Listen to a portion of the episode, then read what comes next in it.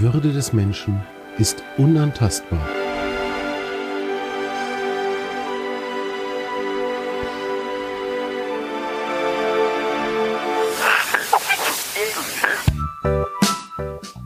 Artikel 1. Plaudereien über Respekt, über Achtung und über die Frage, wie wir all das in unserem Alltag leben können. Mit Michael Barkow und Dimo Tapke.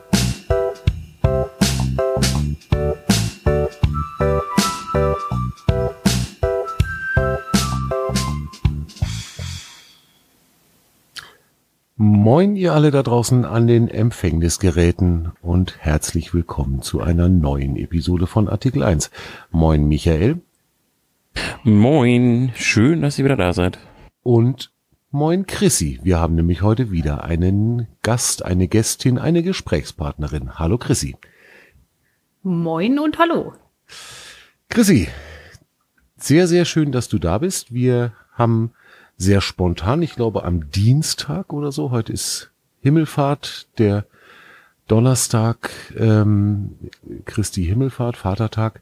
Wir haben am Dienstag, glaube ich, kurz miteinander gesprochen, geschrieben, ob du nicht Lust hättest, bei uns mal ein bisschen was zu erzählen. Und du hattest Lust und du hattest auch Zeit. Und das hat uns sehr gefreut. Und also in einer sehr spontanen Aktion haben wir dann beschlossen, ja, dann nehmen wir halt am Donnerstagabend wieder zu dritt auf. Genau. Du hast also tatsächlich Zeit heute Abend, äh, was ja ja nicht so ganz normal, nicht so ganz üblich ist, wenn Feiertag ist. Und ich glaube, du hast die Kinder KO geschlagen, äh, sie schlafen alle und du kannst jetzt Podcast aufnehmen, ne? Genau so ist es, ja. Genau und ich so hoffe, dass das auch so bleibt, dass sie liegen bleiben. Ja, genau. Also bei dir könnten Kinder dazwischen krähen, bei mir kann ein Hund Definitiv. dazwischen bellen. Also das, wir werden uns überraschen lassen. Ja, siehst du, ich kann mit Kindern und Hunden dienen, ne? Also. Angeber. ah, einer ja, muss wieder übertreiben. okay, Chrissy. Wir haben dich eingeladen oder gefragt, ob du Lust hast, zu uns zu kommen und uns mal ein bisschen was zu erzählen über ein Thema, das mir persönlich sehr am Herzen liegt und mich schon auch eine ganze Weile umtreibt. Und zwar zum einen aus dem Grund heraus, dass ich selber ja auch hobbymäßig fotografiere, mal mehr, mal weniger. Ähm, du bist eine sehr ambitionierte, sehr engagierte und sehr, sehr gute Hobbyfotografin, wie ich immer wieder sehe, ähm, wenn ich mir deine Fotos so angucke. Bist Bestandteil oder Mitglied des Podcastes Die Fotolinsen. Auch da, ich glaube, alle, macht ihr es wöchentlich oder alle 14 Tage, glaube ich, ne? Alle 14 Tage. Alle 14 ja. Tage eure Aufnahmen, also in so einem Tonus, wie wir das auch anstreben. Da unterhaltet ihr euch zu dritt über fotografische Themen, aber eben auch nicht nur über die reinen technischen Themen, Blende, Zeit, ISO, sondern ihr schlagt durchaus schon auch sehr große Bögen äh, zu emotionalen Themen und so weiter. Und eines ähm, hat sich jetzt in der letzten Zeit rausgestellt und da habt ihr auch in einer Podcast-Episode bei den Fotolinsen mal drüber gesprochen. Du engagierst dich seit kürzerem, noch ist noch gar nicht so lange, in ehrenamtlich in einem Verein, der ja etwas ganz Besonderes macht, ne? Und da erzähl du doch mal, was du da machst und äh, was das für ein Verein ist. Also genau, ich bin seit, es müsste November sein, seit letztem Jahr November, bei Dein Sternenkind tätig. Mhm. Das ist eine Organisation, die, ja, die es sich zur Aufgabe gemacht hat, Sternenkinder zu fotografieren. Sternenkinder sind Babys, die in der Schwangerschaft, unter der Geburt oder kurz nach der Geburt versterben. Und die Eltern oder andere Angehörige haben die Möglichkeit, bei dein Sternenkind einen Fotografen zu rufen, der dann ein Foto macht von dem verstorbenen Baby, damit die Eltern eine Erinnerung haben oder allgemein die Angehörigen, die halt dran teilhaben möchten. Mhm. Genau. Jetzt klingt das für unbeteiligte Personen wahrscheinlich mehr als skurril, dass es da Menschen gibt, die in der Gegend rumfahren und tote Kinder fotografieren. War, wenn ich ehrlich bin, im allerersten spontanen Gedanken auch so meine Reaktion, als ich angefangen habe, mich mit dem Thema ein bisschen zu beschäftigen. Das ist es ja aber gar nicht, ne? Also so skurril ist es überhaupt nicht. Und ich glaube auch, je mehr ich mich mit dem, mit dem Thema und auch mit dieser Organisation, mit dem Verein befasse, ähm, das ist etwas, was vielen, vielen Menschen eine enorme Hilfe und Stütze sein kann. Ne? Absolut, ja. Also wir kommen ja nicht einfach so in irgendeine Klinik, sondern wir kommen ja tatsächlich nur, wenn die Eltern uns rufen mhm. und ähm, uns halt da haben möchten. Und für die Eltern sind die Bilder schon eine sehr, sehr, sehr große Stütze. Natürlich mhm. auch für die anderen Angehörigen, wenn es zum Beispiel Geschwisterkinder gibt, ältere Geschwisterkinder oder sowas, ähm, dass sie einfach ihre Geschwisterkinder sehen können. Hm. Du hast jetzt gerade gesagt, die Eltern rufen euch. Ähm, woher weiß man denn von euch oder woher weiß man denn von dem Verein? Macht ihr Werbung oder ähm, seid ihr irgendwo in, in Social Media aktiv oder, oder wie läuft sowas? Also ziemlich viel aktiv sind wir auf Instagram und auf Facebook. Da wird ziemlich viel ähm, Werbung betrieben und das Gute ist, dass mittlerweile die Organisation immer größer wird, somit auch viel mehr Eltern von uns wissen. Und ähm, es gibt einige Eltern, mit denen ich in den letzten anderthalb Jahren gesprochen habe, die gesagt haben, wie schade, dass ich damals nichts von euch gewusst habe, mhm. weil ich gerne ein Foto von meinem Kind gehabt hätte. Und mittlerweile ist es so, dass, ja, wie gesagt, die Organisation größer wird oder bekannter wird und dementsprechend natürlich auch mehr Fotografen gebraucht werden. Ja, also das ist ähm, ein Ehrenamt. Das heißt also, ähm, es gibt jetzt keine festen Zeiten, wo man arbeitet, sondern entweder man hat Zeit als Fotograf oder man hat keine Zeit. Und je mehr Fotografen es gibt, desto mehr kann natürlich abgedeckt werden. Mhm. Ihr bekommt auch kein Geld für eure Einsätze. Das heißt, ihr macht das wirklich kostenfrei. Die, die Eltern müssen für eure Einsätze und müssen für die fertigen Fotos auch nichts bezahlen. Ähm, das heißt, es ist wirklich reines Ehrenamt, auf dem das Ganze aufsetzt. Ne? Ganz genau. Also es ist ganz, ganz wichtig, dass die Eltern absolut keinerlei Kosten haben. Also wenn wir in die Klinik fahren, wir bezahlen die Benzinkosten, wir ähm, stecken die Arbeit in die Bildbearbeitung rein, wir drucken die Fotos aus, wir verschicken die Fotos und so weiter. Da ist für die Eltern kein einziger Cent, mhm. den sie da abgeben müssen. Okay. Wie groß ist dieser Verein? Äh, wie viele Fotografen habt ihr im Moment? Das sind, glaube ich, schon eine ganze Menge mittlerweile, ne? Oh, das ist eine gute Frage. Ich kann es dir gar nicht ganz genau beantworten. Ich meine, es müssten um die 600 sein. Mhm, das wenn war, glaube ich, auch täusche. so der, der letzte, die letzte Zahl, die ich irgendwo gesehen habe. Irgendwas 600 knapp drüber, glaube ich, mittlerweile. Das ist ja schon eine Menge, ne? Und es sind immer noch zu wenige. Das sind leider immer noch zu wenige, weil wir uns ja auch aufteilen, Deutschland, Österreich und die Schweiz. Ja. Und ähm, es gibt einfach immer wieder Orte, zu, also in Norddeutschland zum Beispiel, da werden schon länger händeringend äh, Fotografen gesucht. Und dann spielt natürlich auch Corona im Moment eine Rolle, dass man dann halt als Fotograf vielleicht nicht so flexibel ist, wie man das halt früher mal gewesen ist. Und ähm, ja, wie gesagt, man muss halt irgendwie Beruf, Familie und so weiter alles unter einen Hut bringen. Und ähm, deswegen ist es halt, also je mehr wir sind, desto besser ist es halt. Mhm. Was mich jetzt wirklich brennend interessieren würde, ähm, wie bist du auf die Idee gekommen, dich bei diesem Verein überhaupt erstmal zu bewerben? Welche, welche Vorgedanken haben da bei dir stattgefunden? Und ähm, was war für dich dann letztlich der ausschlaggebende Punkt zu sagen, das mache ich jetzt. Ich, ich bewerbe mich jetzt da oder ich, ich melde mich bei denen, biete denen an, ähm, mitzuarbeiten. Wie ist das abgelaufen bei dir? Also ironischerweise habe ich, also ich habe selber drei Kinder und ich habe noch nie irgendwas von dein Sternenkind gehört, bis mich Matthias und Holger von den Fotolinsen vor über einem Jahr gefragt haben, ob ich bei ihnen zu Gast sein möchte. Mhm. Und dann bin ich hingegangen, habe mir ihren Podcast angehört oder wollte mir eine Folge raussuchen, wo sie auch jemanden zu Gast hatten, um mal zu schauen, wie das so abläuft. Und dann bin ich bei Folge 27 hängen geblieben. Die heißt einfach Dein Sternenkind. Mhm. Und ich weiß nicht warum. Sie hatten schon damals über 60 Folgen. Heute habe ich manchmal das Gefühl, vielleicht war es irgendwie Schicksal, dass ich gerade an dieser Folge irgendwie hängen geblieben bin. Und ich habe da reingehört und sie hatten Kai Gebel zu Gast. Das ist derjenige, der Dein Sternenkind gegründet hat. Und mhm.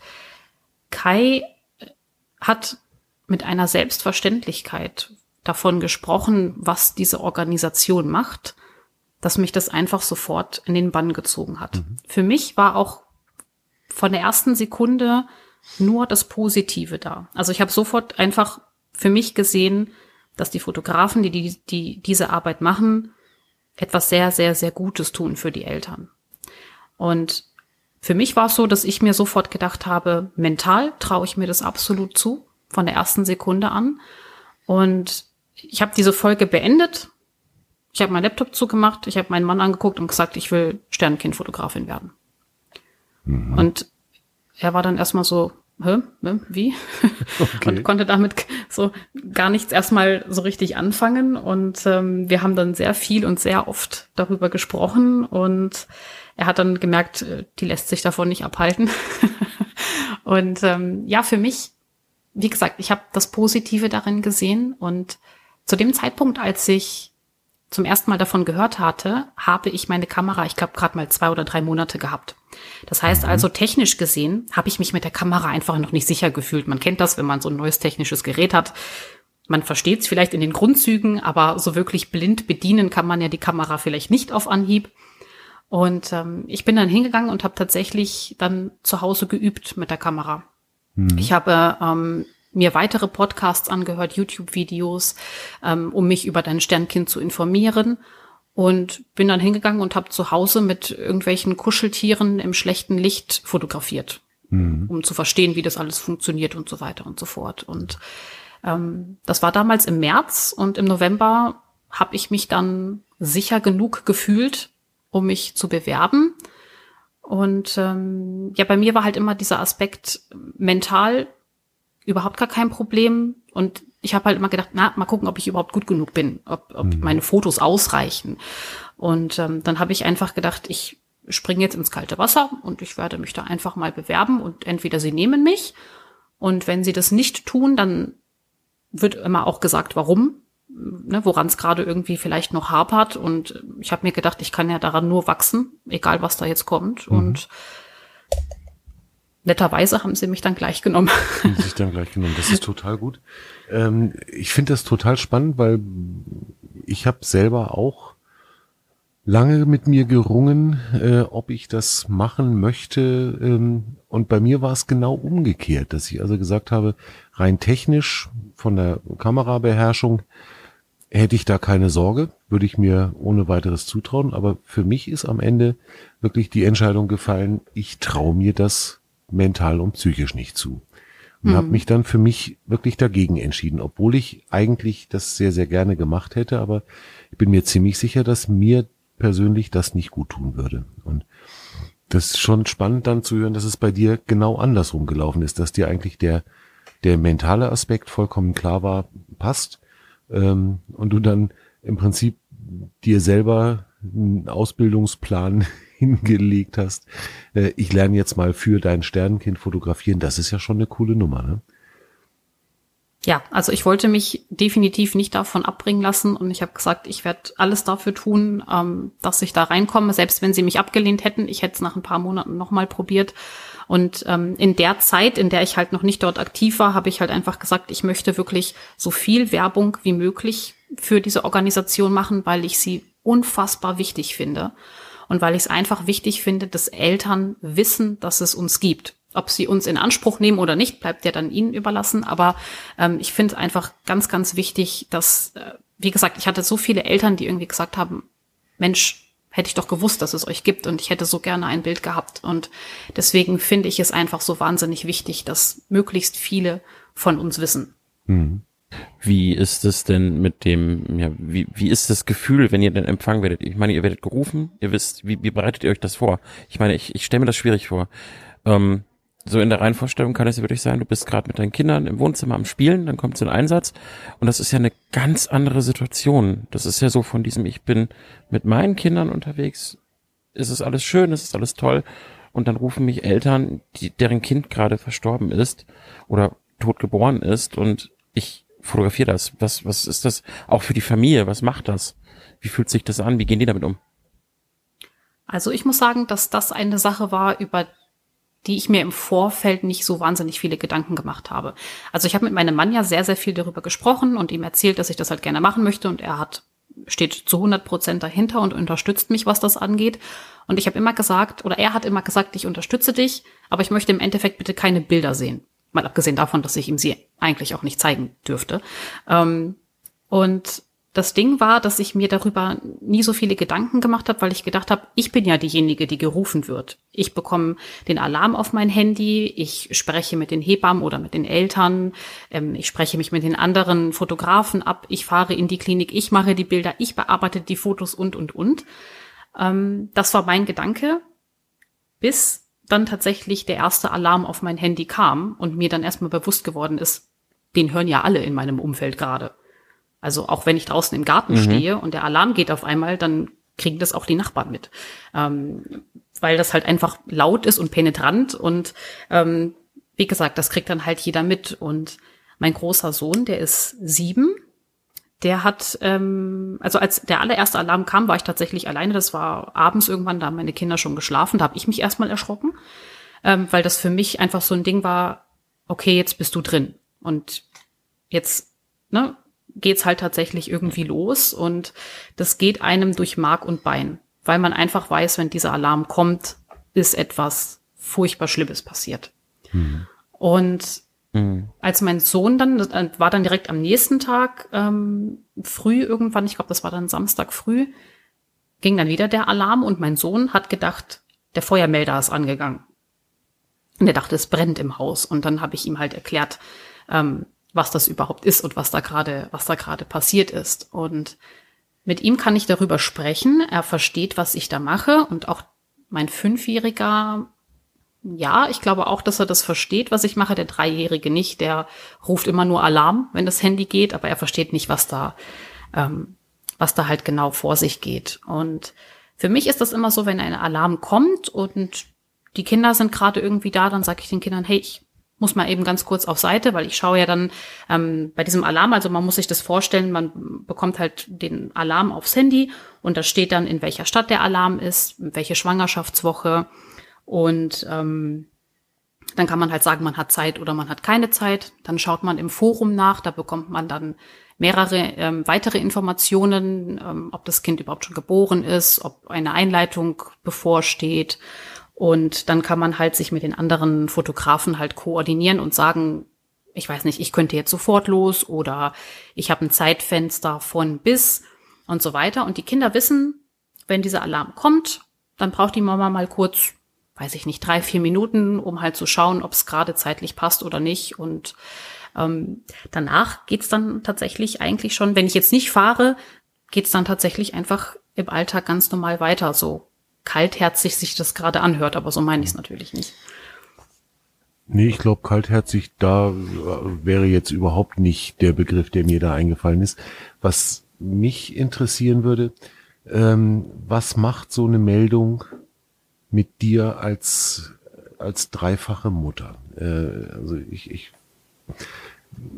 berührt dich das anders als jemanden, der vielleicht selber keine Kinder hat? Kannst du da äh, habt ihr da mit, mit äh, Kollegen auch schon mal drüber gesprochen oder ist das eigentlich kein, kein Thema?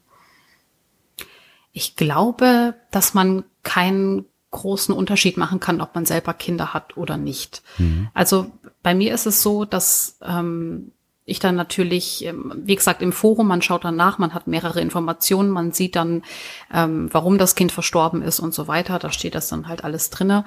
Und das ist schon jedes Mal immer noch aufs Neue, und ich glaube auch nicht, dass sich das irgendwann mal ändern wird, ähm, nimmt es einen mit. Und mhm.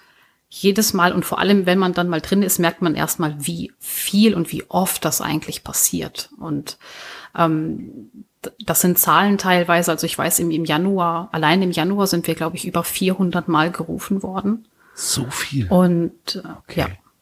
Wow. Und ähm, das ist wirklich der Wahnsinn. Und das ähm, war mir vorher auch nicht so bewusst. Ich wusste natürlich, dass es Sternenkinder gibt, aber dass es so wahnsinnig viele sind. Und das sind ja nur die, die uns rufen. Also mhm. es gibt ja dann noch viel mehr. Ne? Und ähm, das ist etwas, was einen schon beschäftigt. Und man wird ja auch fast täglich damit konfrontiert. Also ähm, es gibt Phasen, da hat man auch mal eine Woche lang überhaupt gar keinen Alarm. Und es gibt Phasen, da hat man täglich, weiß ich nicht, sechs, sieben, acht Stück, je nachdem. Mhm. Und ähm, das macht natürlich was mit einem, das berührt einen natürlich sehr. Auf der anderen Seite macht es mich persönlich aber auch dankbar, weil ich weiß, ich habe hier drei gesunde Kinder zu Hause und es hätte auch einfach anders sein können. Mhm.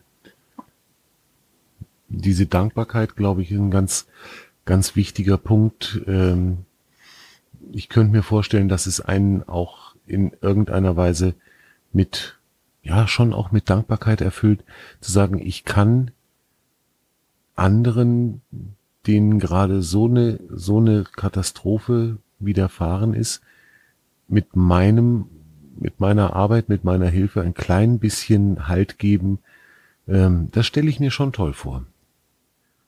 Ja, das ist auch tatsächlich das, was mich trägt. Also einfach, dass ich weiß, ich komme ja nicht dahin, weil ich sensationsgeil bin, sondern ich bin ja da, um den Eltern zu helfen. Mhm. Und man bekommt von den Eltern zwar nicht immer unbedingt irgendwie ein Feedback, die bedanken sich auch nicht unbedingt, die haben andere Sorgen. Ne, das ist, ähm, da ist auch niemals ein Fotograf irgendwie sauer oder sonstige Sachen.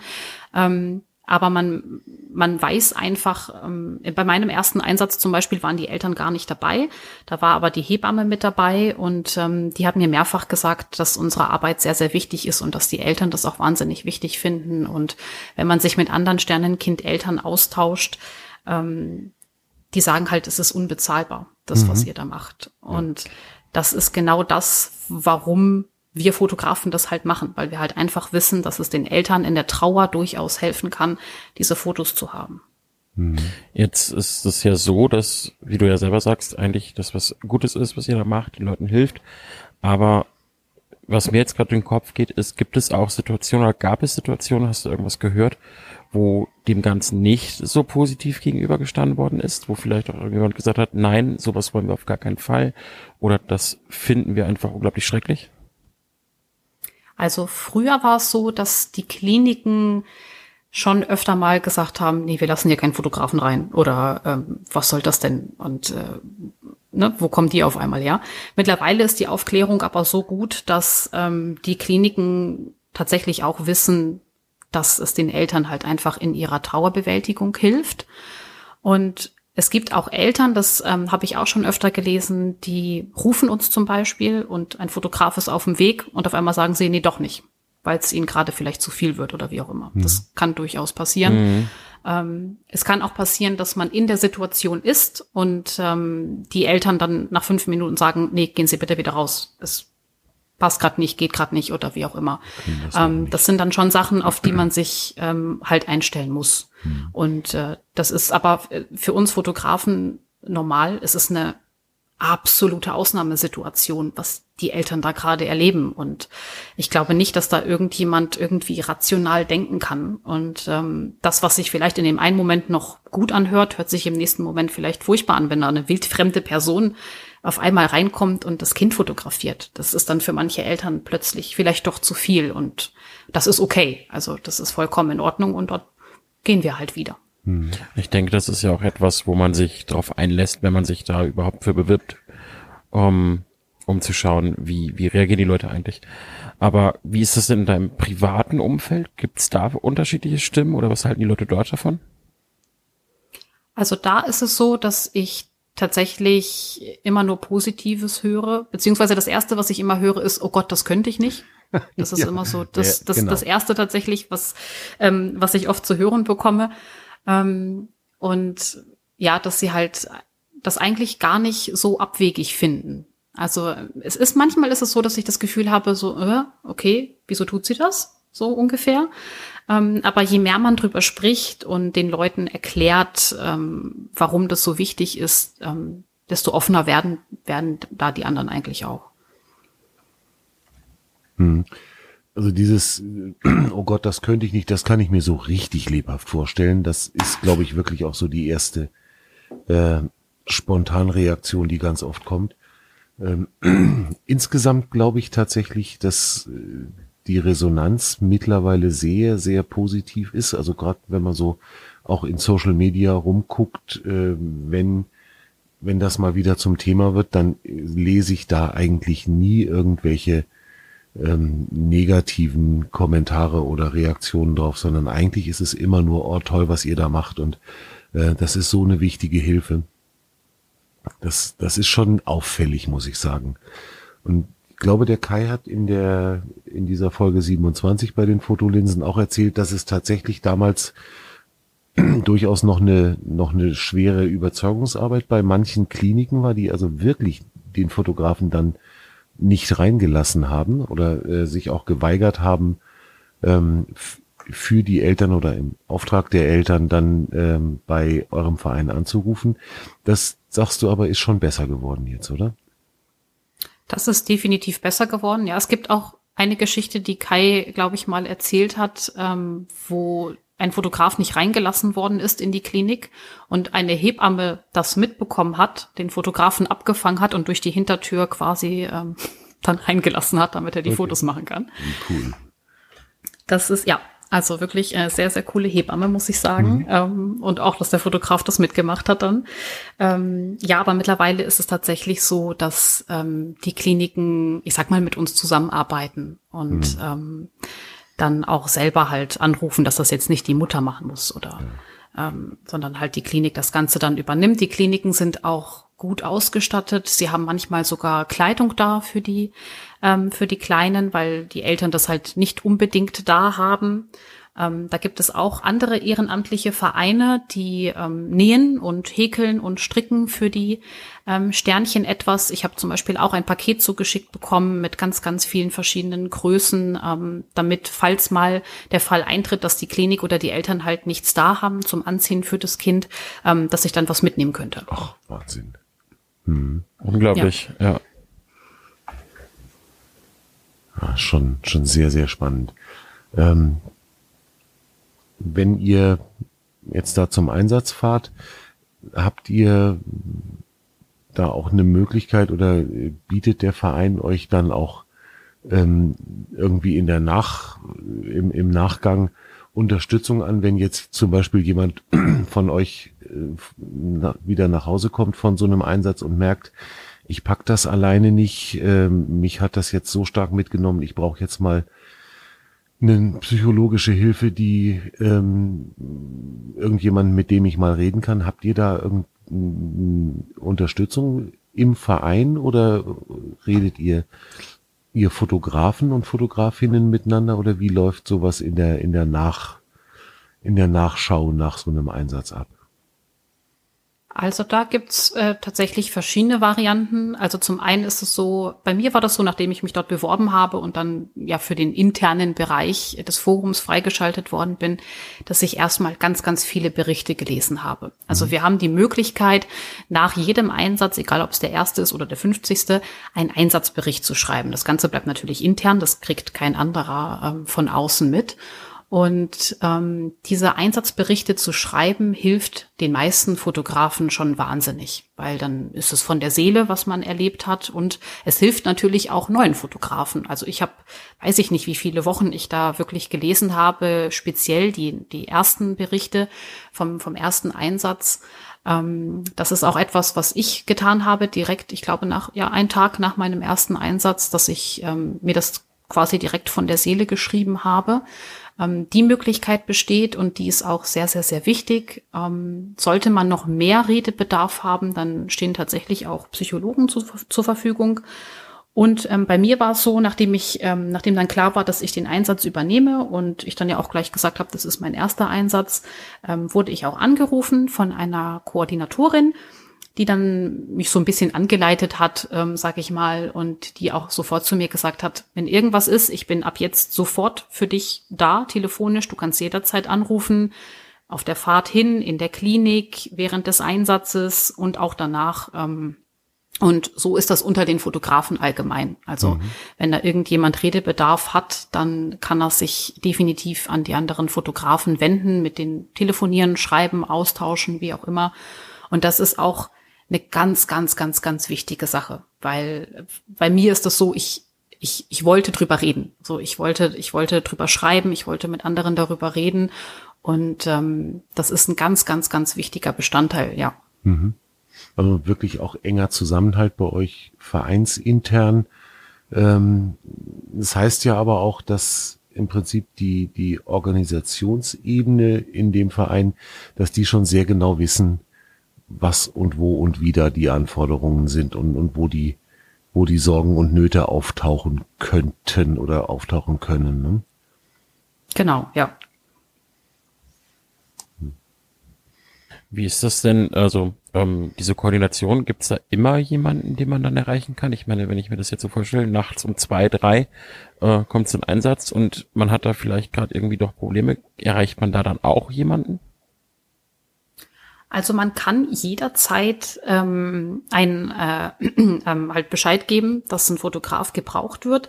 Die Fotografen mhm. selber, ich glaube, die werden, wenn ich mich nicht täusche, ähm, frühestens um sieben Uhr früh würde ein Alarm aufs Handy kommen und der späteste wäre, meine ich, 22 Uhr abends. Und in der okay. Nacht, also ein Fotograf kriegt in der Nacht keinen Alarm. Also das, ähm, ah, okay. das nicht, ähm, ne, das, das ist nicht der Fall. Mhm. Ähm, genau, also das ist, ich bin mir gerade nicht hundertprozentig sicher, nagelt mich nicht darauf fest, aber ich meine zwischen 7 Uhr früh und 22 Uhr abends könnte dann halt der Alarm kommen. Mhm.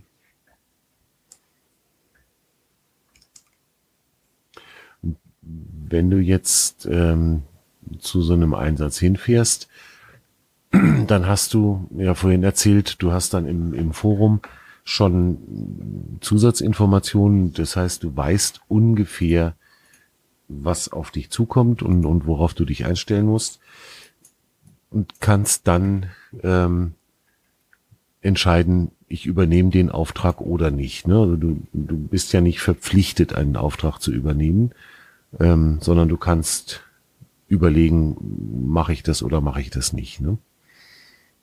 Genau, also das ist ganz, ganz wichtig, ähm, weil es gibt einfach Fotografen. Bei mir war das zum Beispiel auch so, dass ich mir im Prinzip, ich sag mal, so gewisse Grundvoraussetzungen schaffen wollte für meinen ersten Einsatz. So ein Alarmgebiet kann mal bis zu 200 Kilometer abdecken und bei mir war das halt so, dass ich gesagt habe, ich möchte für meinen ersten Einsatz nicht 200 Kilometer mit dem Auto fahren. Einfach weil ich nicht wusste, was macht das mit mir und bin ich danach in der Lage, die 200 Kilometer wieder alleine nach Hause zu fahren. Mhm.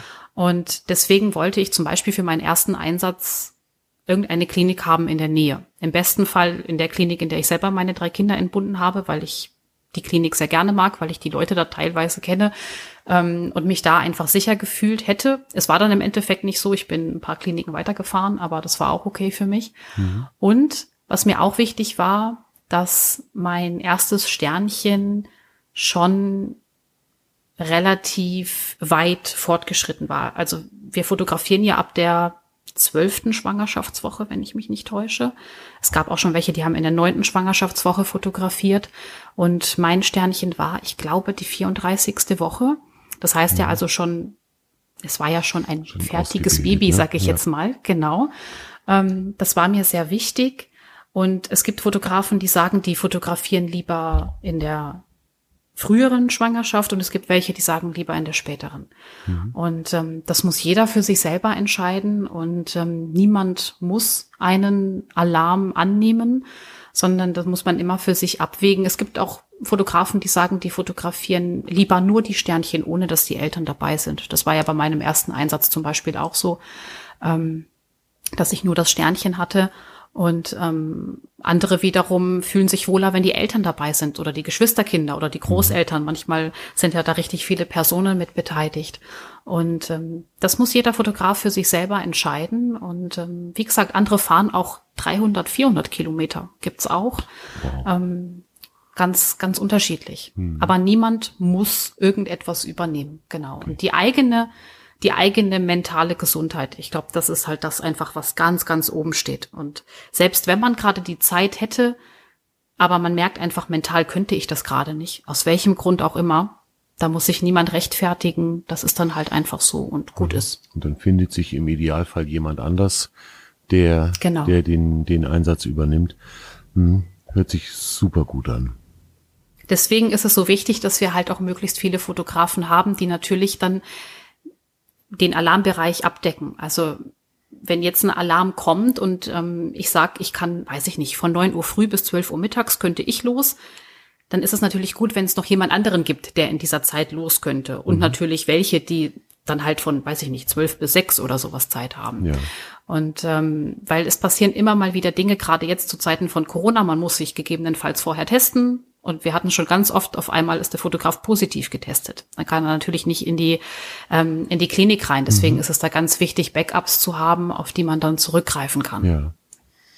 Gut, jetzt hoffen wir ja alle, dass dieses Thema Corona irgendwann kein Thema mehr sein wird. Das heißt, es wird das irgendwann auch wieder leichter werden für euch. Hoffentlich jedenfalls. Ähm, und wenn jetzt bei euch oder bei dir so ein Alarm losgeht und du guckst dir das an und sagst, Mensch, ja, kann ich übernehmen. Wie reagieren dann deine Kinder und wie reagiert da deine Familie drauf? Deine Familie also, ist dann ja dein Mann äh, zusätzlich zu den genau. Kindern noch.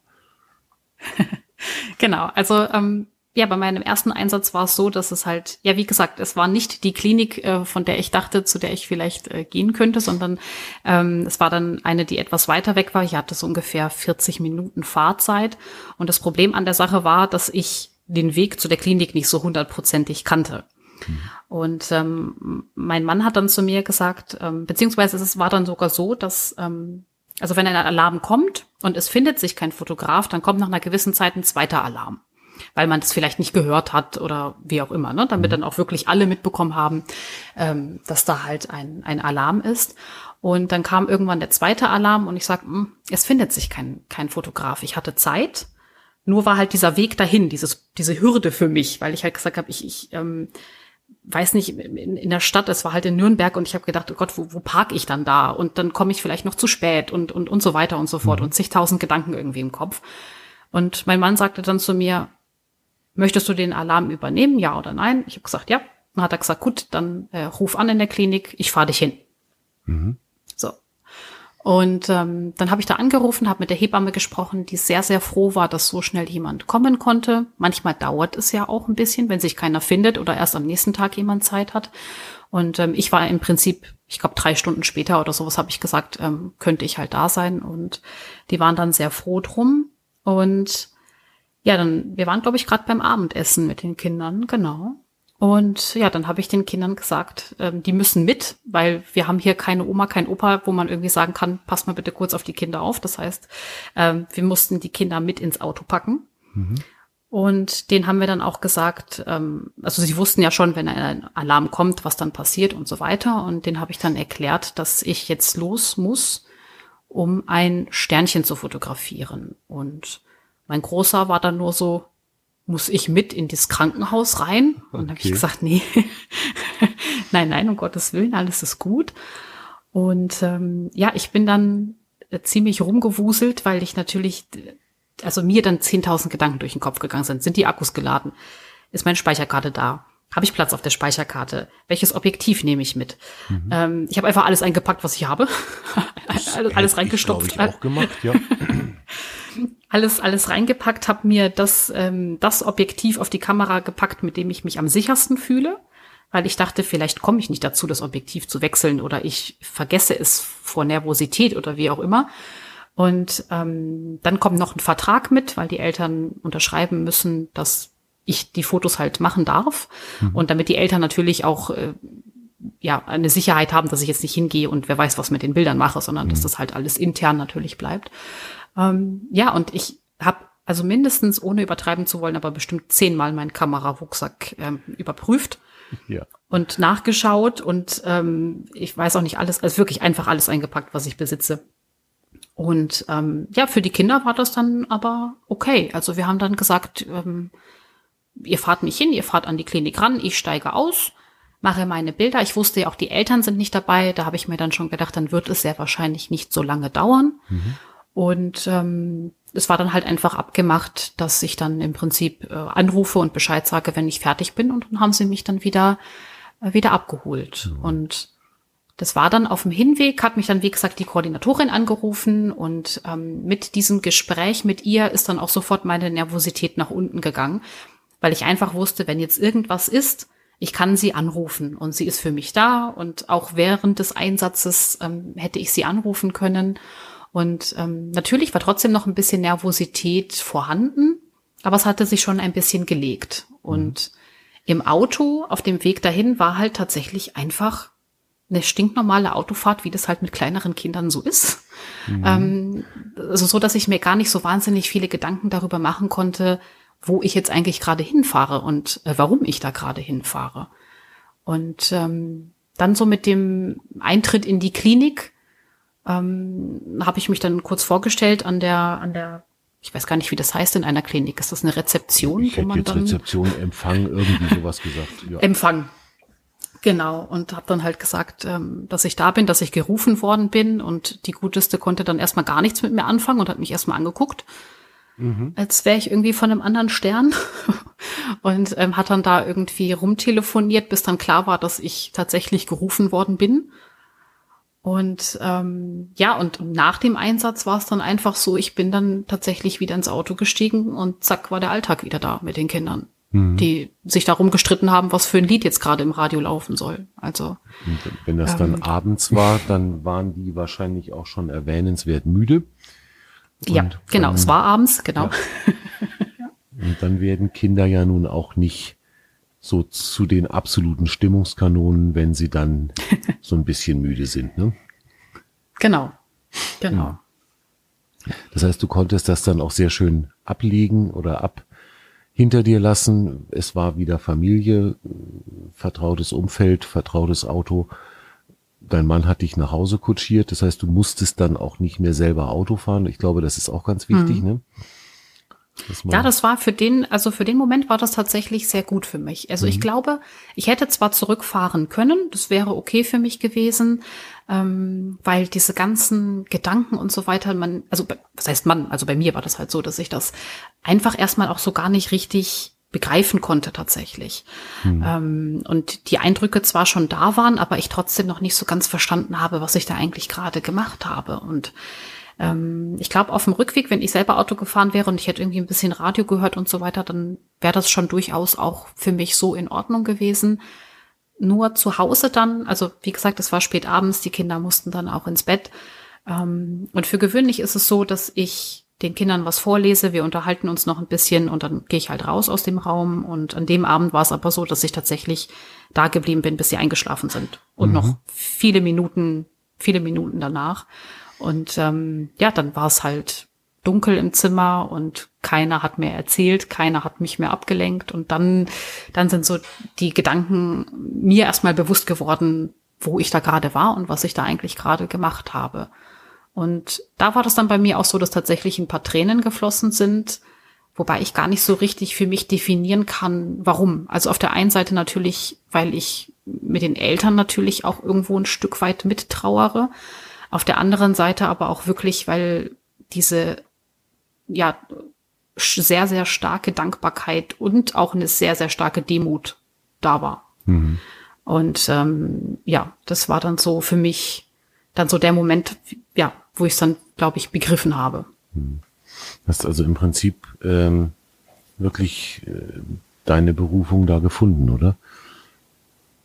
Ja, das war auch eines der ersten Sachen, die mein Mann mich gefragt hat, als wir nach Hause gefahren sind. Er hat gesagt, äh, und würdest du es wieder machen? Und ich habe sofort gesagt, ja, mhm. absolut definitiv. Also obwohl ich die Eltern nicht getroffen habe, ähm, die wohl auch eigentlich keine Fotos haben wollten, sich dann aber im Endeffekt dafür entschieden haben, weil sie schon drei Kinder hatten und diese drei Kinder durften aufgrund von Corona die Klinik nicht betreten. Die haben also ihren kleinen Bruder niemals kennengelernt. Er hat ein paar Tage gelebt, ähm, durfte aber nicht nach Hause und die Geschwisterkinder durften halt nicht in die Klinik. Und ähm, das war für mich auch ein ganz merkwürdiger Moment, dass die Geschwisterkinder die Klinik nicht betreten durften, um ihren Bruder kennenzulernen. Und ich als komplett wildfremder Mensch plötzlich dastehe vor diesem ja für mich komplett fremden Kind. Ja. Ähm, das war auch sehr, sehr ambivalent, dieses Gefühl irgendwie. Und ähm, ja. Hm. Ja, das ist eine Situation, ich glaube, da, das können wir uns alle gar nicht vorstellen. Nee, wahrscheinlich nicht. Das glaube ich auch. Äh, bin ich auch ganz dankbar dafür, glaube ich. Aber ähm, ich, ich bin tatsächlich wieder mal an dem Punkt, äh, dass ich jetzt gerade wieder überlege, ob ich das nicht vielleicht doch nochmal überlegen sollte. Ähm, denn was du erzählst, das ist, das ist so weit weg von, von Horror und so weit weg von alles ganz, ganz schlimm. Und du legst jetzt in deiner ganzen Erzählung so unfassbar den Fokus auf das, auf das Positive und auf das Wertvolle. Ähm, das finde ich ganz großartig und ich denke jetzt gerade schon wieder selber drüber nach, ob ich nicht vielleicht doch nochmal ähm, mich mit mir unterhalten sollte und äh, eventuell mich doch nochmal ähm, umentscheiden sollte. Hm. Also ich muss Man sieht es gerade nicht, aber ich, ich, ich, ich grinse, ich grinse gerade übers ganze Gesicht, mhm. weil ich das ähm, sehr, sehr schön finde, was du gerade gesagt hast. Mhm. Also ich muss tatsächlich sagen, Dimo, ich würde es dir zutrauen. Ich selbst muss sagen, fernab davon, dass ich technisch überhaupt nicht begabt bin dafür, ähm, ich könnte es, glaube ich, nicht in einer Situation, die so weit weg vom Tod sein sollte, so nah damit konfrontiert, konfrontiert werden, das, das wäre nicht meins. Das mhm. könnte ich nicht. Ich bin auch gerade die ganze, also man, man merkt ja, ich bin gerade nicht so der Redner hier. Ja. ähm, meine Tochter ist jetzt sechs, das ist mein erstes Kind, ich bin jetzt 32 Jahre alt. Ähm, das, das Ganze ist eigentlich sehr seltsam gerade für mich. Ich merke, dass mir das, allein das drüber reden, geht mir gerade näher, als ich eigentlich zugeben möchte. Hm. Und das, ja. Mhm. Das kann ich aber auch sehr gut nachvollziehen. Das ist, ähm, ja, ich glaube, so geht's vielen, vielen gerade, wenn man ja selber Eltern ist und wenn man selber noch ein kleines Kind hat, ist das, glaube ich, noch mal ähm, irgendwie eine Nummer anders. Ja, und ich glaube einfach auch diesen, ich, ich habe tierisch Respekt jetzt vor dir und auch den anderen Fotografen, die da wirklich dann einen Dienst, also eine Freundin von mir hat selber zwei Sternkinder und einfach dieses Wissen, wie geht es dem Menschen auch Jahre danach. Die, das eine Kind ist jetzt sechs Jahre tot quasi und die trauert immer noch, die am, am Geburtstag und am Todestag wird immer noch eine Kerze angezündet und die hat selber zwei Kinder mittlerweile, aber zwar davor die ersten beiden waren tot. Ähm, ich selbst bin das erste Kind meiner Mutter, wäre theoretisch aber das dritte. Und ich glaube einfach, diese dieses Wissen, wie geht's den Leuten da lang, lange, lange, lange danach noch und jetzt zu hören, was ihr da eigentlich für einen Dienst macht. Also das fasziniert mich gerade und ich habe tierisch Respekt davor. Dankeschön. Hm. Dankeschön ja, ich, für die Worte. Ich glaube wirklich, dass das gar nicht, gar nicht hoch genug ähm, eingeschätzt werden kann, was, was ihr da tut. Und gerade das, was du sagst, Michael, diese, diese Trauer wird ja nicht aufhören. Ähm, und das auch für eine sehr, sehr lange Zeit. Aber das genau lässt sich, glaube ich, ein kleines bisschen lindern, wenn dann eben ähm, solche Erinnerungen existieren und äh, eben wirklich ein paar Fotos da sind von dem Sternchen, dass einem das in der Trauersituation helfen kann.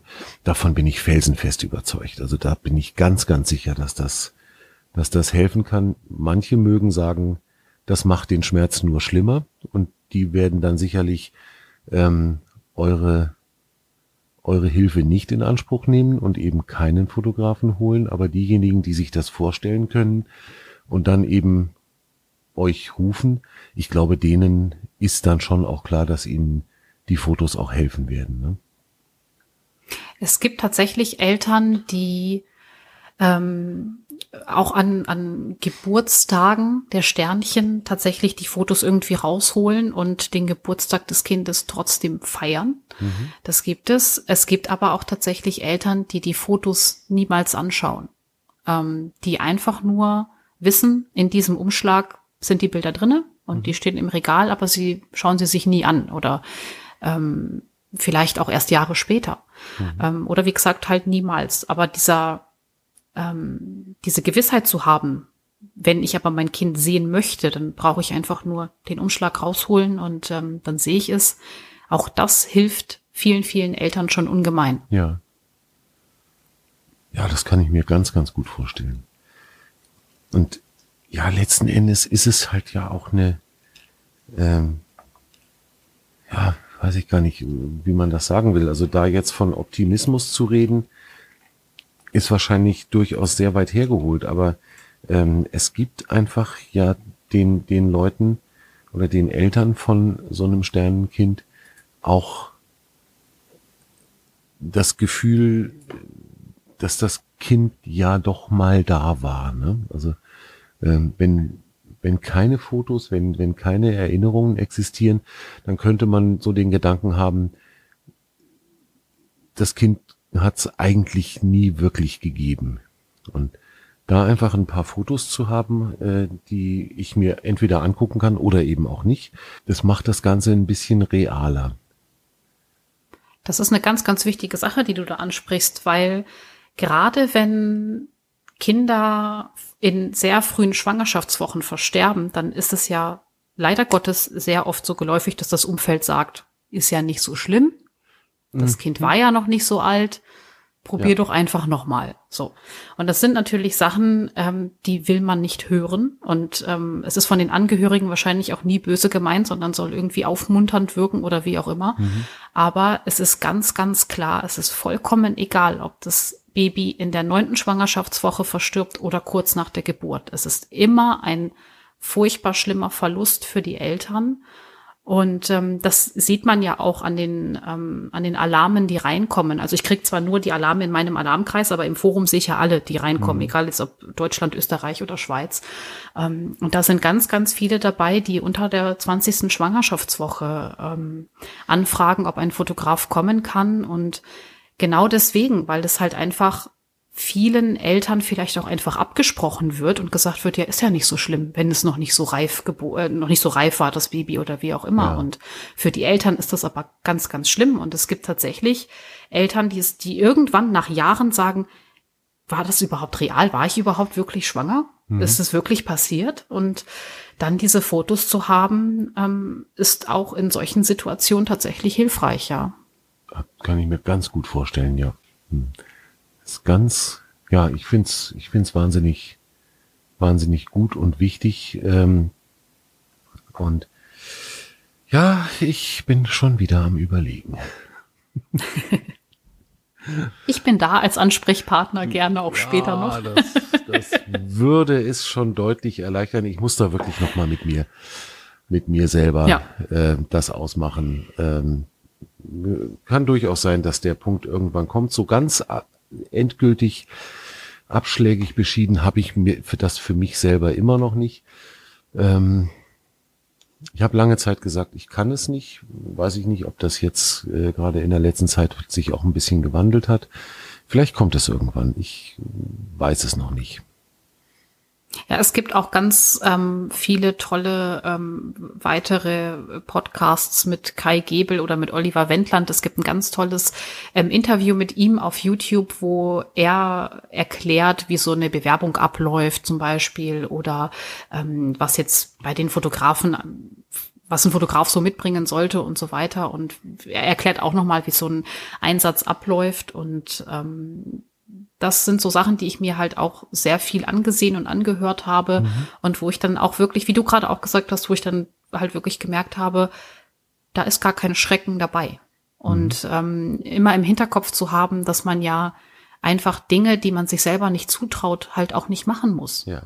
Also das ja. war halt bei mir auch. Ich bin im November angenommen worden und es gibt tatsächlich Fotografen, die werden angenommen und fahren am nächsten Tag los mhm. weil sie direkt einen Alarm haben. Bei mir hat es dann noch bis März gedauert. Also was ja. zum einen daran liegt, weil ich halt hier, wie gesagt, mit den drei Kindern und so weiter das natürlich alles unter einen Hut bringen muss, aber auch, weil ähm, mein Sternchen einfach noch nicht da war. Und das ist das, was Kai auch mal gesagt hat. Das Sternchen sucht sich den Fotografen. Mhm. Und ähm, das ist, glaube ich, so eine Sache, die man immer im Hinterkopf haben musste. Ich muss zugeben, dass ich dann, als ich dann dabei war und dann immer auf Ablehnen drücken musste und ich habe keine Zeit und ich krieg's nicht hin und wie auch immer, ich hatte ein schlechtes Gewissen, weil ich dachte, ich bin ja hier, um zu helfen oder ich, mhm. ich möchte euch ja helfen, ich möchte euch ja unterstützen. Aber ähm, das ist halt wirklich einfach ein ganz, ganz schöner und starker Zusammenhalt ähm, innerhalb, innerhalb der Gruppe. Und da wird niemand schief angeguckt, wenn er einmal im Jahr fährt, ja, oder ähm, ob er fünfmal in der Woche fährt. Also das ist mhm. ähm, jedem komplett selbst überlassen. Man muss das ja irgendwie auch in seinen Alltag integriert kriegen. Jetzt aber genau. vielleicht, äh, auch wenn wir hier ja nun erwiesenermaßen kein Fotopodcast sind, ähm, Gibt es denn irgendwelche Mindestanforderungen an, an technische Ausstattung, die ihr mitbringen müsst? Oder ähm, sagt der Verein da eigentlich, wenn ihr euch das zutraut und wenn eure Fotos halbwegs ordentlich sind, dann passt das schon? Also ich habe neulich noch gehört, ähm, da hat, ich weiß gar nicht, ob das auch der Oliver war, der gesagt hat, äh, bitte keine Handyfotos. ja, okay, so. gut. ne? ähm, aber wobei selbst das habe ich übrigens gemacht, ähm, als, als Backup nochmal, falls doch irgendwie auf einmal die Speicherkarte explodieren sollte. Oder man weiß ja nicht, was für komische Sachen ähm, auf einmal mit der Kamera passieren. Habe ich tatsächlich mhm. auch mit dem Handy noch ein paar Bilder gemacht. Es gibt auch Fotografen, die mit zwei Kameras fotografieren, einfach um sicher zu gehen, dass halt auch wirklich ähm, die Fotos im Kasten sind. Und im Prinzip ist, glaube ich, ähm, das, was immer wieder gesagt wird, man braucht halt eine lichtstarke Kamera, lichtstarke Objektive, weil ja. in der Klinik ähm, als Fotograf man ne, Licht von oben, ähm, dann man kennt das in Arztpraxen und so weiter. Das Licht ist jetzt nicht das hm. Beste. Ähm, da kann man sich aber auch ganz ja, Blitzen, Blitzen zum Beispiel geht von halt, selber, ja. Ja, Genau. Was man natürlich machen kann, also ich habe so ein, so ein LED-Panel, das kann ich oben auf den Blitzschuh drauf machen. Das habe ich mir auch tatsächlich für dein Sternenkind extra geholt, habe ich aber damals gar nicht benutzt. Mhm. Ähm, oder man nimmt halt einfach vom Handy diese Taschenlampen-App, um ja. so ein bisschen auszuleuchten. Das ist natürlich auch möglich, aber Blitzen geht natürlich nicht. Mhm. Und man kann da auch nicht mit irgendwelchen Studioleuchten antanzen oder so, das ist natürlich klar. Ähm, deswegen ist halt so immer das, das, was halt gesagt wird, ist halt wirklich ähm, lichtstarke Kamera, lichtstarkes Objektiv und ähm, was was halt auch noch von Vorteil sein kann, ist natürlich ein Makroobjektiv, je nachdem wie klein die Babys natürlich mhm. sind, dass man das Ganze auch gut einfangen kann. Ähm, und ich glaube, so standardmäßig, ja, so auch ein 50 Millimeter und so weiter. Ähm, aber ansonsten ist da tatsächlich technisch gesehen jetzt nicht irgendwie, man muss jetzt nicht die neueste, beste, tollste, teuerste Kamera haben. Mhm. Ähm, und in dem Bewerbungsprozess schickt man dann halt auch ein Portfolio hin. Und ähm, dann wird ja schon gesehen, ähm, ob das einigermaßen passt oder nicht. Und wenn es nicht passen sollte, wie gesagt, das ist dann nie böse gemeint, sondern dann wird einem halt auch gesagt, irgendwie hier und da fehlt's oder wenn man jetzt nur Landschaftsfotograf ist und man schickt halt nur Landschaftsbilder hin, dann kann man sich halt schlecht vorstellen, wie dann halt die Fotos von dem Baby im Endeffekt aussehen mhm. soll. Deswegen wäre es natürlich schön, wenn man halt auch irgendwie ähm, vielleicht schon mal ansatzweise irgendwie Kinder fotografiert hat oder Menschen fotografiert hat. Mhm. War aber bei mir zum Beispiel auch nicht so. Also Wollte ich habe auch keine fragen, Bilder hast, von. Hast du dann Fotos von deinen Plüschtieren dahin geschickt, die du zum Üben genommen hast oder wie ist das gelaufen? Ich habe ähm, ich habe meinen Instagram-Account hingeschickt. Oh, okay. Das habe ich gemacht. Ja. Ähm, das ist halt möglich, Instagram-Account oder irgendwelche anderen Plattformen, eine Website, wenn man die hat. Man kann natürlich auch extra ein Portfolio zusammenstellen, wenn man das mhm. möchte. Das ist, ähm, ja, das kann man dann machen, wie man möchte. Und manchmal wird dann halt nachgefragt, ne, hast du vielleicht noch hier und da ein Foto, damit man sich das so und so vorstellen kann. Und manchmal passt es halt dann direkt auf Anhieb. Genau. Hm. Ja, schon, schon spannend. Mhm. Was, was mir jetzt gerade noch auffällt, was ich total faszinierend finde, ich schaue mir gerade die Website an nebenbei. Und was ich total schön und auch respektvoll finde, es gibt die Einwilligung für Eltern in echt zehn verschiedene Sprachen zum Download. Das finde mhm. ich ja echt genial an der Stelle. Also generell diese Website, Dimo, du musst dir die nur anschauen. Mhm. Ähm, ich bin fasziniert. Also auch wie das für Eltern, für Kinder. Es, es gibt wirklich, ich, ich weiß nicht, wer die gemacht hat, wer dahinter steht. Aber ähm, allein, dass es kleine Videos gibt für kle kostenlose kleine Geschichten für die Geschwisterkinder, um das auch den ja. Eltern zu erleichtern, damit umzugehen, den, den Geschwisterkindern das zu zeigen. Ich bin unglaublich fasziniert gerade. Mhm. Ja, diese kleinen, diese Geschichten sind äh, von Kai Gebel ähm, Ich weiß nicht, ob er sie auch geschrieben hat, aber er hat sie auf jeden Fall ähm, eingesprochen. Und ähm, das ist auch eine super, super, super Hilfe, gerade wie du schon gesagt hast, wenn Geschwisterkinder mit dabei sind, gerade auch noch, wenn die ein bisschen äh, jünger sind, die begreifen ja gar nicht so richtig, was da wirklich passiert ist. Und ähm, deswegen ist es sehr, sehr, sehr wichtig für die, ja. Hm. Ja. Es gibt auch eine Seite, also es gibt einmal diese Sternenkind-Seite und dann gibt es noch eine weitere, die nennt sich To the Moon and Back. Und da sieht man, ähm, also da mit Vorsicht genießen, weil da sieht man ähm, tatsächlich auch ähm, dann Sternenkind, äh, Sternenkinder halt, ähm, damit man so ein bisschen die Arbeit von den Fotografen ähm, halt auch mal sieht, damit man, da, da kriegt man dann schon so ein Bild davon ungefähr, was im Prinzip erwartet wird hm. von, von einem Fotografen dann.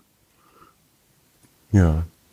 Spannend. Das ist ein schöner Hinweis. Das, ich weiß nicht, ob ich mir die Seite angucken kann, aber ja. Also ich finde das wichtig. Auch wenn ich jetzt sage, mir fällt es schwer, auch die Vorstellung, alles. Ich glaube, ich wäre unglaublich froh, wenn ich in so einer Situation wäre und bin unglaublich dankbar und froh, dass ich es nicht bin. Hm, ja. Ich, ich, glaube, das ist ja. der ganz, ganz entscheidende Punkt. Ne? Das, das ist einfach auch eine, was du ja auch schon gesagt hast, diese Dankbarkeit da ist. Ähm, dass uns dieses Schicksal erspart geblieben ist. Unsere Kinder sind alle gesund und mehr oder weniger alleine lauffähig mittlerweile. Ähm, ne, ich habe es vorhin gerade, meine, meine fängt jetzt dann dieses Jahr ihre Ausbildung an. Das werden eure dann irgendwann auch machen. Und ich glaube, da kann man wirklich einfach nur ganz furchtbar dankbar sein, dass das alles so gut gelaufen ist. Ne? Ja, man, also bei mir ist das auch tatsächlich so, dass ich, ähm, also mir wird schon immer nachgesagt, ich bin eine ziemlich ruhige und geduldige Mutter dafür, dass ich drei Jungs habe. Aber ähm, tatsächlich, äh, seitdem ich von deinem Sternenkind weiß und auch speziell nach dem ersten Einsatz, habe ich noch mal einen ganz anderen Blick auf meine Kinder bekommen und bin, glaube ich, noch mal ein bisschen ruhiger und entspannter geworden. Also nicht, dass ich nicht auch mal genervt wäre, ne? Das möchte ich hier gar nicht irgendwie ähm, in Frage stellen, aber ähm, einfach so Situationen, wo ich mir dann denke, ja komm, schwamm drüber, ist okay, ist jetzt mhm. nicht so schlimm, dass was weiß ich, was passiert ist so, ne? Das ähm, macht einen noch mal so ein bisschen, ja, demütiger halt. Ja, das kann ich mir gut vorstellen. Genervt sind wir ja nie von unseren Kindern, ne? Also nie. nein, nein, nein. Nein, höchstens ähm, liebevoll weniger angetan. Genau. genau. das ist sehr schön. Das ist gut. Ich bin nicht böse, nur sehr, sehr enttäuscht. Das ist fies. Das ist, ja, das ist ganz, das ist ganz, ganz fies. gemein, ja. ja. Chrissy, es ist oberspannend mit dir. Jetzt sind wir aber schon bei knapp über einer Stunde. Gibt es denn irgendeinen Aspekt, den wir noch nicht besprochen haben, der dir noch unter den Nägeln brennen würde, wo du sagst, Mensch, also da müssten wir aber jetzt schon nochmal drüber reden. Wir brauchen Fotografen. Ihr braucht Fotografen. Ausrufezeichen. Also, liebe, liebe Leute, die ihr Artikel 1 anhört, also erster ganz dringender Hinweis, hört euch die Fotolinsen an. Ähm, den Link legen wir natürlich auch in die Shownotes. Und dann, wenn ihr fotografiert, wenn ihr Hobbyfotografen seid und euch vorstellen könntet, sowas auch zu machen, meldet euch bei Dein Sternenkind. Die brauchen euch oder uns oder wie auch immer. Ich selber überlege tatsächlich auch nochmal, ähm, ob es nicht doch vielleicht gehen könnte. Ähm, und wenn ihr da draußen jetzt euch das anhört und sagt, Mensch, saukoole Geschichte, tolle Aktion, möchte ich gerne was mitmachen, dann meldet euch da, macht das und helft Eltern, diese schlimme Erfahrung irgendwie verarbeiten zu können. Ja, das ist äh, wirklich ein sehr, sehr gutes Schlusswort, würde ich sagen. Und ich möchte auch nochmal sagen, also wenn jetzt einer sagt, ich könnte mir das durchaus vorstellen und er bewirbt sich und er kommt in den internen Bereich und da sieht man dann ja auch durchaus mal Bilder, die man jetzt so in der Öffentlichkeit nicht unbedingt sieht. Und dann sagt jemand, nee, ich kann es doch nicht, ich gehe wieder. Mhm ist das vollkommen fein, ist das vollkommen in Ordnung. Ja. Da ist niemand einem Rechenschaft schuldig oder einer sagt nach, nach dem ersten Einsatz, ich kann es doch nicht. Mhm. Manche sagen nach ein paar Jahren, ich kann es nicht mehr und alles, das ist ähm, absolut und vollkommen in Ordnung. Und ja, wie ich vorhin schon gesagt habe, ähm, man kann sich auch gerne an mich irgendwie wenden, wenn man noch irgendwie welche Informationen oder was auch immer haben möchte, dann mhm. sehr, sehr, sehr gerne. Wir verlinken, wenn du damit einverstanden bist, dein Instagram-Profil auch äh, in den Show Notes. Das heißt, es, die Leute finden dich dann auch. Ansonsten gerne auch immer einfach über uns. Äh, wir stellen da gerne den Kontakt her. Ähm, ja, das war das war jetzt ganz schön intensiv, muss ich sagen. Und ähm, mir mir macht jetzt eine Geschichte gerade so ein bisschen Bauchschmerzen. Wir haben, machen ja eigentlich in unseren Podcast-Episoden so gegen Ende der Episode immer noch die gute Nachricht des Tages. Ich habe jetzt akut gerade überhaupt keinen Bock, diese Stimmung, die wir in, in dieser Episode haben und die wahnsinnig tolle Geschichte, die du erzählt hast, jetzt kaputt zu machen mit irgendeiner aus der Luft gegriffenen guten Nachricht. Michael, was meinst du? Wir lassen das heute, ne? Absolut. Ja. Ähm, nein, die gute Nachricht des Tages ist doch, dass es diesen Verein gibt. Genau. Dass Eltern die Möglichkeit haben, ein Bild von ihrem Kind zu bekommen. Und damit hast du genau das Richtige gesagt. Und dass es so tolle Menschen gibt wie dich, Chrissy, die so eine Aufgabe übernehmen. Das ist die eigentlich wirklich gute Nachricht. Da brauchen wir keine, die wir uns aus dem Internet gesucht haben, sondern die gute Nachricht haben wir einfach heute hier in der Episode schon so drin gehabt. Genau. Vielen, ich, vielen Dank. Na, danke, danke wirklich. Also ich, ich möchte mich heute auch nicht verabschieden. Äh, einfach nur danke. Genau. Und deswegen lassen wir das jetzt einfach genau so auch dem Ende entgegenlaufen. Ich starte, wie sich das gehört, unser Outro. Chrissy, vielen, vielen herzlichen Dank, dass du dir die Zeit genommen hast, uns deine tolle Geschichte erzählt hast. Und liebe Leute, Guckt bei Dein Sternenkind, unterstützt den Verein, wie auch immer ihr es könnt und wollt. Für mich war das sehr, sehr beeindruckend gerade heute. Vielen Dank, Chrissy, und bis vielleicht zum nächsten Mal. Dankeschön.